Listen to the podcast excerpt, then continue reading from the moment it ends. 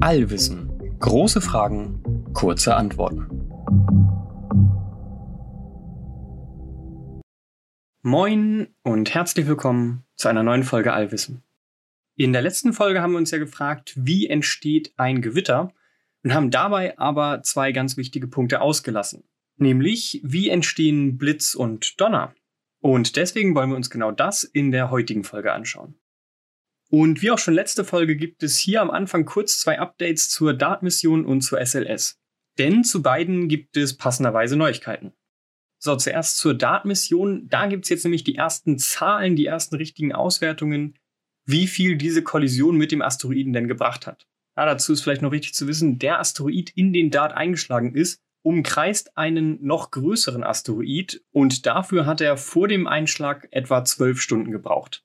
Und nach dem Einschlag dauert sein Orbit jetzt nur noch 11 Stunden und 30 Minuten. Konkret hat DART den Orbit dieses Asteroiden um 32 Minuten verkürzt und das ist tatsächlich ein sehr großer Erfolg. Ja, bei der Mission ging es ja vor allem auch darum zu gucken, wie gut können unsere Modelle schon voraussagen, wie sehr so ein Impact jetzt so ein Orbit verändert. Ja, und tatsächlich ist man so mit den gängigsten Theorien davon ausgegangen, dass DART den Orbit des Asteroiden etwa um 10 Minuten verändern sollte, ja selbst anderthalb Minuten Veränderung hätten schon als Erfolg gegolten. Dart hat es aber, wie gesagt, geschafft, den Orbit um ganze 32 Minuten zu verändern. Das heißt, das Dreifache von dem, was erwartet wurde. Und das ist wirklich ein großer Erfolg, denn das heißt, potenziell für gefährliche Asteroiden können wir unsere Modelle ein bisschen anpassen und vielleicht sagen, gut, dann brauchen wir vielleicht doch nur ein Drittel oder vielleicht die Hälfte von dem, was wir bisher erwartet haben, das wir bräuchten, um so einen gefährlichen Asteroiden vom Kurs abzulenken kommt dann im konkreten Fall ja immer noch auf Art des Asteroiden, Masse, Orbit und, und, und an, ist aber jetzt erstmal trotzdem ein großer Erfolg für die planetare Sicherheit. So, zweites Update zur SLS geht ganz schnell. Da steht jetzt der nächste Launchtermin und zwar ist dafür aktuell der 14. November geplant. Gut, dann kann es jetzt ja losgehen mit der eigentlichen Frage dieser Folge. Wie entstehen Blitz und Donner? So, und wir schauen uns am Anfang jetzt erstmal an, wie entsteht ein Blitz. Und dann ist der Donner eher so ein kleiner Zusatz am Ende zusammen mit ein paar anderen spannenden Fakten. Also, wie entsteht ein Blitz? Und ein Blitz ist im Endeffekt eine elektrische Entladung. Damit ein Blitz entstehen kann, braucht man also irgendwie Spannung, elektrische Spannung. Es muss irgendwie ein elektrisches Feld geben, das sich aufbaut. Und die entsteht eigentlich immer, wenn wir elektrische Ladungen voneinander trennen. Also wirklich räumlich trennen. Zum Beispiel herrscht die auch in einer Batterie oder einem Handy-Akku vor. Auch da sind Ladungen getrennt. Und wenn man dann bei einer Batterie die beiden Enden miteinander verbindet, zum Beispiel mit einem Draht, dann können die Ladungen sich ausgleichen. Also konkret können dann die Elektronen, die negativ geladenen Teilchen vom einen Ende ins andere Ende der Batterie, zum Beispiel durch diesen Metalldraht, und sich so mit den positiven Ladungen, die im anderen Ende der Batterie stecken, ausgleichen. Das Ganze passiert in Anführungszeichen automatisch oder natürlich, weil sich negative und positive Ladungen anziehen.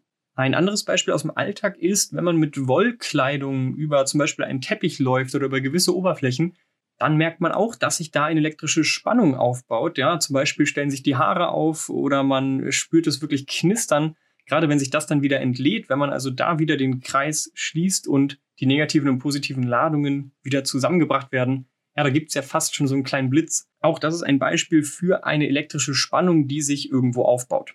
Und das ist jetzt eigentlich die wichtigste Grundvoraussetzung dafür, dass es einen Blitz geben kann. Es muss sich irgendwie eine elektrische Spannung aufbauen, aber halt nicht in diesen kleinen Maßstäben, wie wir sie aus dem Alltag kennen, sondern in deutlich, deutlich größeren Maßstäben.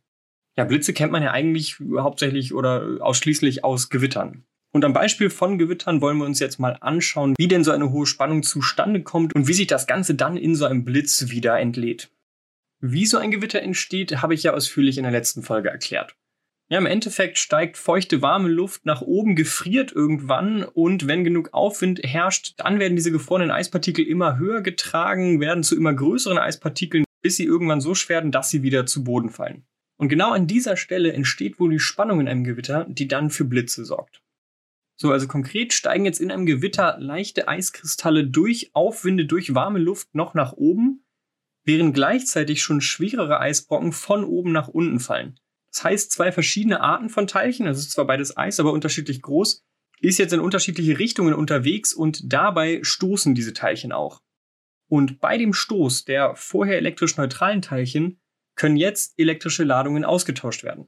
Und zwar ist es wohl so, dass bei dem Stoß immer oder zumindest größtenteils von den leichten Eiskristallen, die nach oben steigen, ein Elektron an die schwereren nach unten fallenden Eiskugeln abgegeben wird. Das heißt, die leichten Eiskristalle, die dann weiter nach oben steigen, haben ein Elektron weniger und sind dadurch positiv geladen, wohingegen die schwereren Eiskugeln, die nach unten fallen, negativ geladen sind.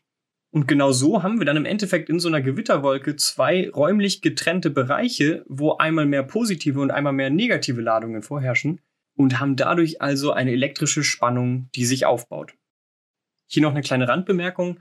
Ich fand es unter anderem schwierig, das Ganze schon letzte Folge zu erklären, weil ich selbst noch nicht verstanden hatte, warum denn jetzt immer das kleinere nach oben steigende Teilchen ein Elektron an das große Teilchen abgibt und warum es nicht auch umgekehrt sein kann. Warum kann ich beim Stoß auch das große Teilchen ein Elektron ans kleine abgeben? Ja, aber jetzt konnte ich noch ein bisschen ausführlicher recherchieren und es ist auf jeden Fall wohl so, dass immer das Elektron vom kleinen ans große abgegeben wird. Und das liegt im Endeffekt schon daran, dass das beides verschiedene Arten von Teilchen sind.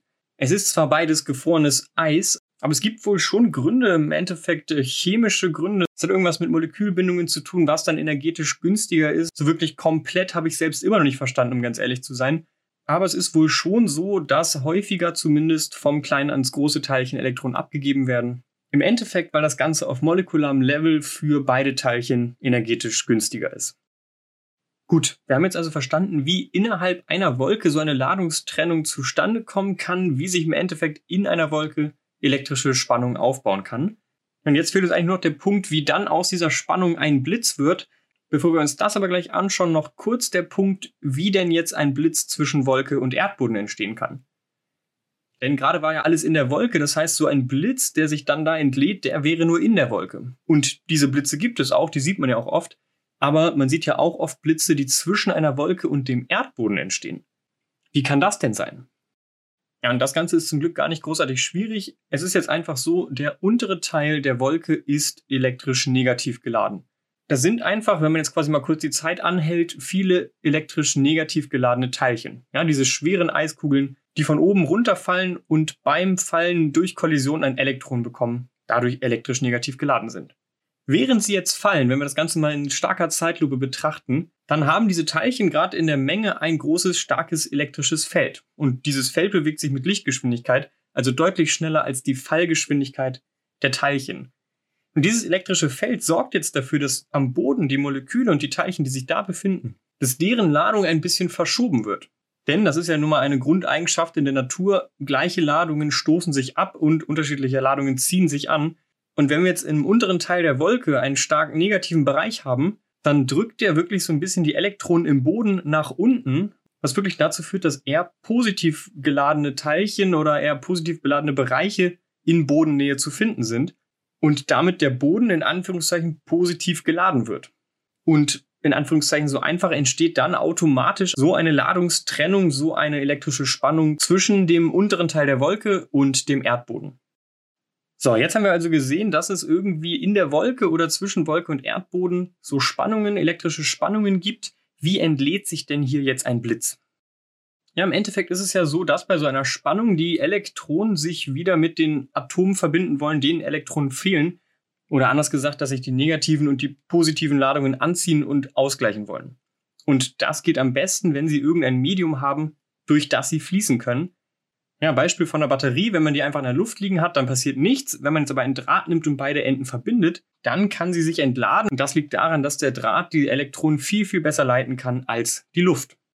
Ja, und bei so einem Gewitter haben wir nun mal Luft zwischen diesen verschiedenen Zonen.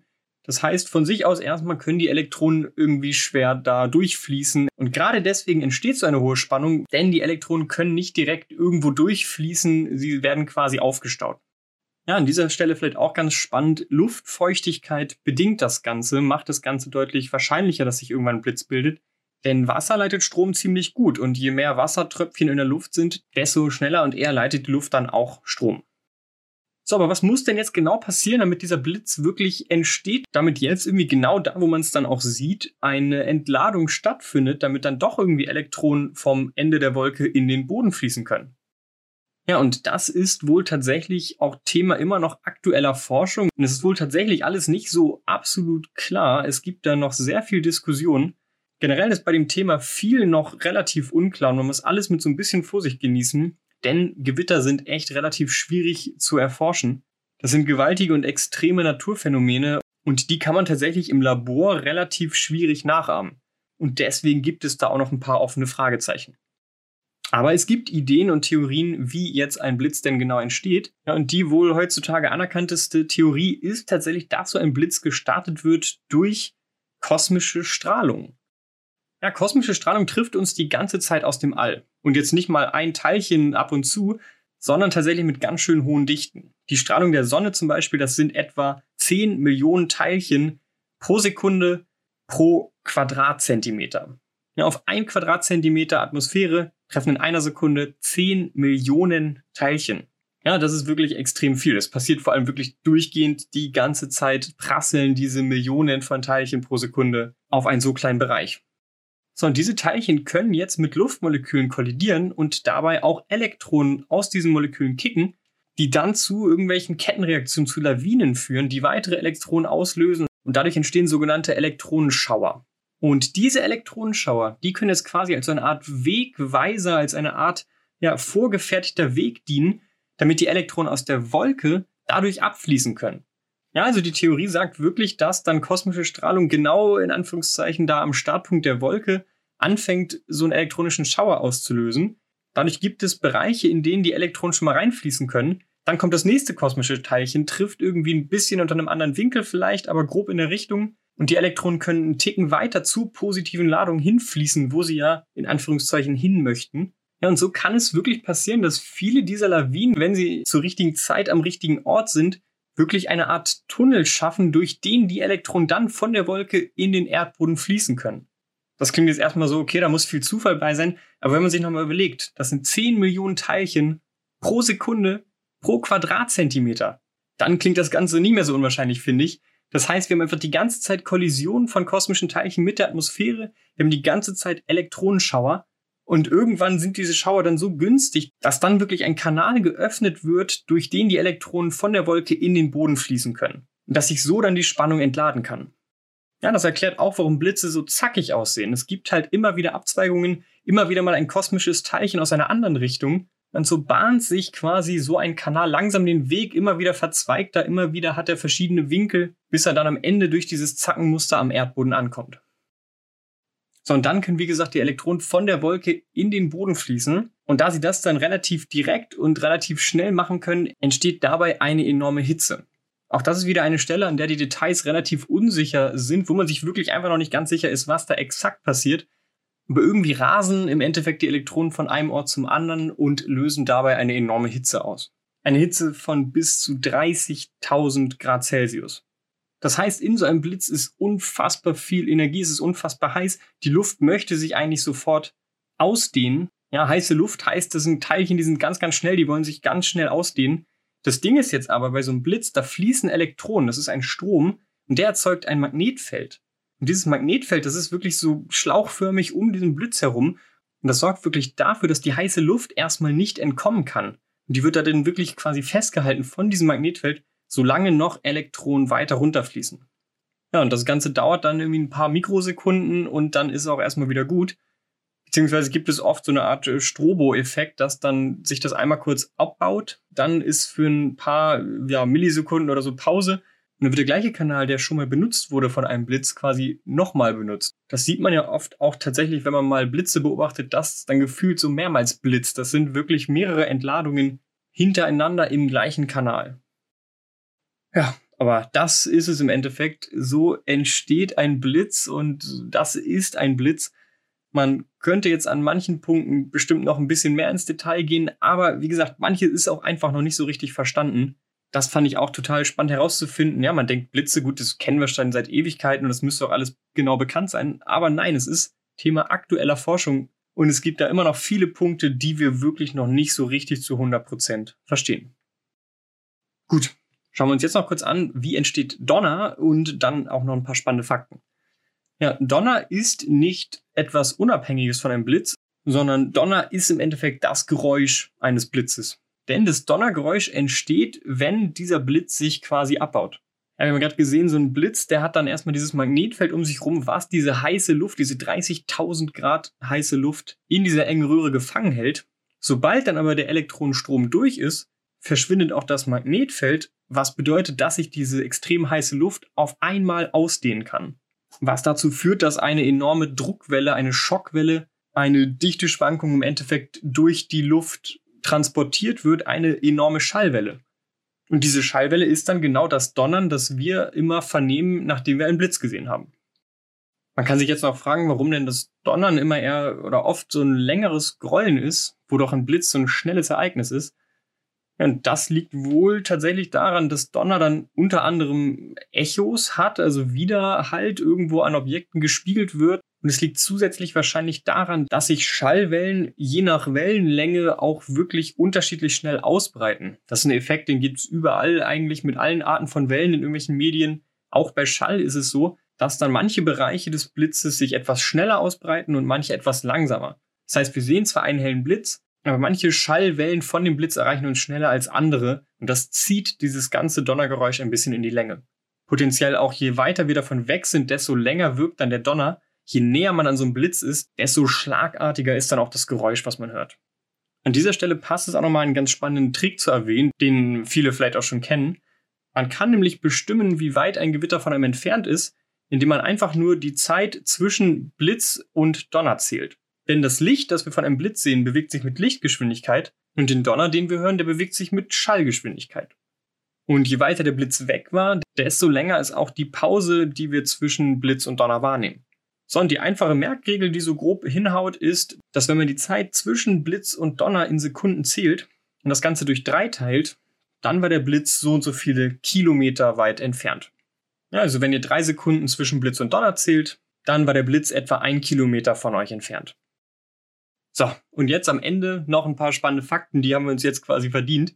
Zum einen habe ich zwei Superlativen für euch, nämlich den zeitlich längsten Blitz und den äh, räumlich längsten Blitz. Der zeitlich längste Blitz wurde im Jahr 2019 gemessen und dauerte ganze 17 Sekunden. Also 17 Sekunden war ein Blitz am Himmel zu sehen. Ja, er hat dann zwar immer wieder quasi kurz aufgeblitzt oder es gab immer wieder neue Entladungen, aber 17 Sekunden am Stück war dieser Kanal offen. Ja, und der räumlich längste Blitz, der war wohl ganze 700 Kilometer lang. Das ist eine absurd lange Strecke. Das ist einfach die Strecke von Hamburg nach München oder fast zweimal so hoch wie die ISS. Also ich kann das selbst wirklich kaum glauben, wie so ein Blitz überhaupt entstehen kann und wie man das überhaupt bestimmen kann, dass ein Blitz wirklich so groß ist. Ich habe die Info zumindest in mehreren Quellen gelesen und das Ganze wurde wohl nochmal unabhängig von irgendeinem anderen Wetterinstitut nochmal bestätigt. Also den scheint es schon gegeben zu haben. Ich finde es trotzdem absurd, diese Vorstellung, dass ein Blitz von Hamburg nach München reichen könnte. Ja, was ich auch noch ganz spannend fand, Blitze können nicht nur in Gewittern entstehen, sondern zum Beispiel auch bei Vulkanausbrüchen. Und das sieht schon einfach ziemlich krass aus. Ja, da hat man wirklich zwei so gewaltige Events. Zum einen ein Vulkan, der ausbricht, zum anderen dann noch Blitze. Das sieht unfassbar aus. Und ich weiß nicht, ich hatte irgendwann mal vor Jahren ein Foto gesehen und dachte, boah, was für ein Zufall, da war jetzt genau ein Gewitter, während ein Vulkan ausgebrochen ist. Aber nein, es ist sogar relativ wahrscheinlich, dass das passiert. Also bei einem Vulkanausbruch entstehen auch gerne mal Blitze. Ja, der Grund ist im Endeffekt der gleiche wie beim Gewitter. Da reiben verschiedene Arten von Partikeln aneinander. Die eine Art von Teilchen gibt einem anderen Art von Teilchen bevorzugt ein Elektron ab. Eine Art von Teilchen steigt dann auf, weil es leichter ist, während ein anderes zu Boden sinkt. Und so entsteht diese Spannung, diese Ladungsdifferenz, die sich dann irgendwann wieder abbaut in Form eines Blitzes. So, und zu guter Letzt kann man sich vielleicht noch fragen, wie viel Energie hat denn so ein Blitz? Wie viel Leistung steckt denn in so einem Blitz? Ja, Leistung wird in Watt angegeben und das ist Energie pro Zeit. Also wie viel Energie wird in was für einer Zeitspanne frei. Ja, das kommt jetzt natürlich stark auf den Blitz an, stark auf die Umweltbedingungen. Wie lange hat sich da jetzt welche Spannung aufgebaut? Wie groß ist der Abstand zum Boden? Wie ist die Luft beschaffen? Und, und, und ganz viele Faktoren. Aber so ganz grob gemittelt könnte man irgendwie sowas wie ein Terawatt für einen Blitz annehmen. Ja, das sind 1000 Gigawatt. Also wirklich deutlich mehr als die 1.21 Gigawatt, die man braucht, um einen Fluxkompensator zu betreiben. Okay, dann kommen wir mal zu einem Fazit. Wir haben uns heute gefragt, wie entstehen Blitz und Donner? Und haben dann gelernt, dass Donner im Endeffekt nur das Geräusch eines Blitzes ist und ein Blitz entsteht, wenn eine hohe elektrische Spannung, also eine Trennung von elektrischer Ladung stattfindet. Die findet oft in Gewittern oder auch in Vulkanwolken statt, wenn verschiedene schwere Teilchen aneinanderstoßen, dabei Ladung austauschen und sich so verschieden geladene räumliche Bereiche bilden, wo dann im Endeffekt wahrscheinlich zumindest durch kosmische Strahlung ein begünstigter Kanal gebaut wird, durch den sich diese Spannung dann in Form eines hellen und super energetischen Blitzes wieder abbauen kann. Aber einiges von dem, was ich erzählt habe und gerade so die kleinen Details sind immer noch Bestandteil aktueller Forschung. Darüber wird diskutiert und es kann gut sein, dass man in ein paar Jahren oder Jahrzehnten auch wieder andere Erklärungen für manche der Prozesse hat. Das ist ja gerade das Spannende an Wissenschaft. Man versucht etwas zu erklären, manches macht Sinn, manches haut hin, dann nimmt man das erstmal so an. Aber manchmal kriegt man dann nochmal mehr Daten und merkt, ah, das haut doch nicht so hin, wir müssen das nochmal überdenken. Ja, das ist ja eigentlich ein durchgehender Prozess und man muss auch immer mal wieder Theorien über Bord werfen.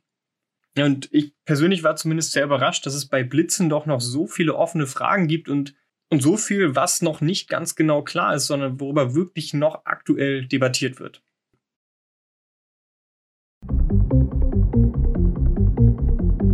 Das war's mit dieser Folge. Falls ihr eine Frage habt zu irgendwas, was ich in dieser Folge erzählt habe, oder falls ihr eine generelle Frage habt zu den Themen Raumfahrt, Astronomie und Physik, dann schreibt ihr uns gerne Entweder bei Instagram, da heißen wir allwissen.podcast oder per Mail an allwissen.podcast@gmail.com. Ansonsten erstmal danke fürs Zuhören und bis nächstes Mal.